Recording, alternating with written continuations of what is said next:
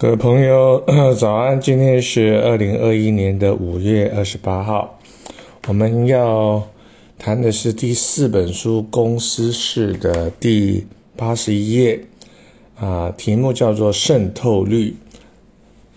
那我们都知道，手机呢，在这二十年来呢，慢慢的普及，有些人呢，甚至于身上就带了两只手机。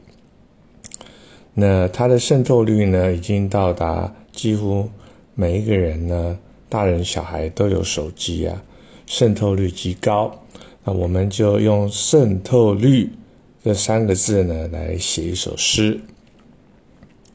走在五光十色的大道上，看着一家挨着一家的通讯行，感到手机的渗透率即将饱和，没有用手机的人寥寥可数。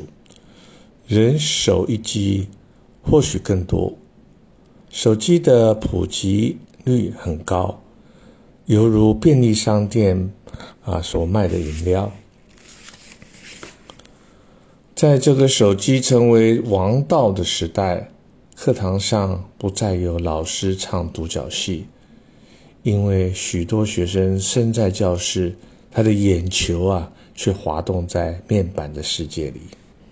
而就在此时啊，诗就像一只蜻蜓，穿过时空，越过千年的江河，来到现世，栖息在那小小的视窗之前。很有趣的现象正要萌芽，在手掌中读诗，没有渗透率，那将会是一种时尚，一种心情。诗啊！就像蜻蜓，它停靠在你心灵的花间。从此，手机的心房有了诗的足迹。那掌中的诗啊，会引领你走入花园，吸收日月精华，为您注入心灵的基金。好，那我写了一个注解文啊，说商业中的渗透率叫做 penetration rate。是一种专有名词，指的是一个商品被消费者接纳采用的普遍程度啊。那我这首诗里面又结合了诗啊，我们写一首诗的诗，诗有没有渗透率，有没有普及率呢？在现代人来讲呢，很少，很少人读诗、写诗、品诗啊，诗又变得比较孤单了。那以我的这一本公司式呢，其实它的。Size 呢？这本书呢，长得就是长宽高啊，像一只大的手机一样。我们就是在想象诗可以像手机这样子的，每天每天有一则的新诗呢，可以让你阅读。